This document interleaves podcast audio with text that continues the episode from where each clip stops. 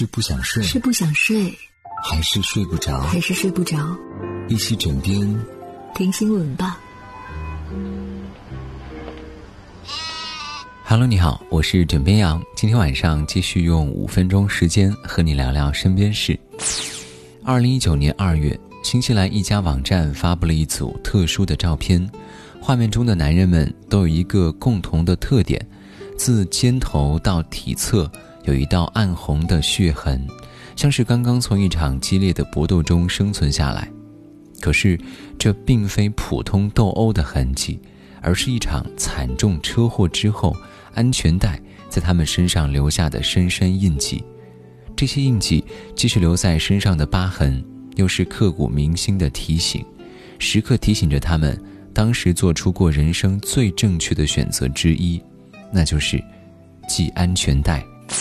如果看完他们的照片，你还抱有车祸不会发生在你身上这种侥幸心理，或者系安全带只是一个可有可无的保护措施，那么再来看看发生在国内的惨痛的事例。二零一九年三月十号，安徽宣城一辆小轿车突然失控冲出路面，撞断一棵小树后翻滚冲进路边田地中，车上一家四口，只有驾驶员丈夫系了安全带。巨大离心力将妻子和怀中幼儿甩出，妻子不幸被摔落在路边栏杆上，当场死亡。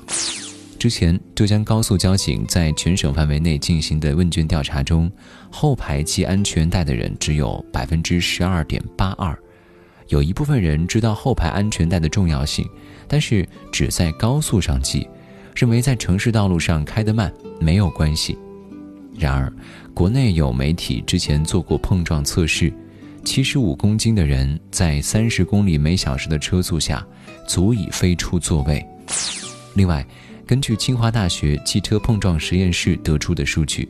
汽车以每小时四十公里的速度行驶发生碰撞时，身体前冲的力量相当于被四楼抛下的一百斤重的石头砸中。有人会说，我系不系安全带是我自己的事情，跟你有关系吗？当然有关系，后排的人不系安全带，最小的伤害是自己撞到前排，导致自己受伤；而更严重的是，将会导致前排或旁边系安全带的乘客重伤率和死亡率直线上升。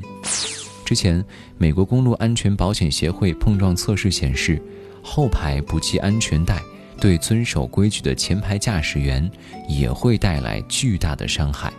但据统计，我国驾乘人员安全带使用率不足百分之三十，不系安全带也成为了道路交通死亡事故发生的第三大原因。相比较而言，其他国家的安全带使用率要高得多。根据 WHO 二零一八年数据统计，瑞典的前排系安全带率高达百分之九十六，后排也达到了百分之九十。为了增强大家使用安全带的意识，近日，公安部交通管理局就部署了一盔一带的活动，呼吁大家开车出行时，前排和后排都正确使用安全带，规范使用安全带，能够将交通事故死亡风险降低百分之六十到百分之七十。在这里，枕边羊真心希望每一位开车的朋友都能够提醒车上的人，即使在后排，也一定要系好安全带。系安全带不仅仅是对自己的负责，更是对全车人生命的尊重。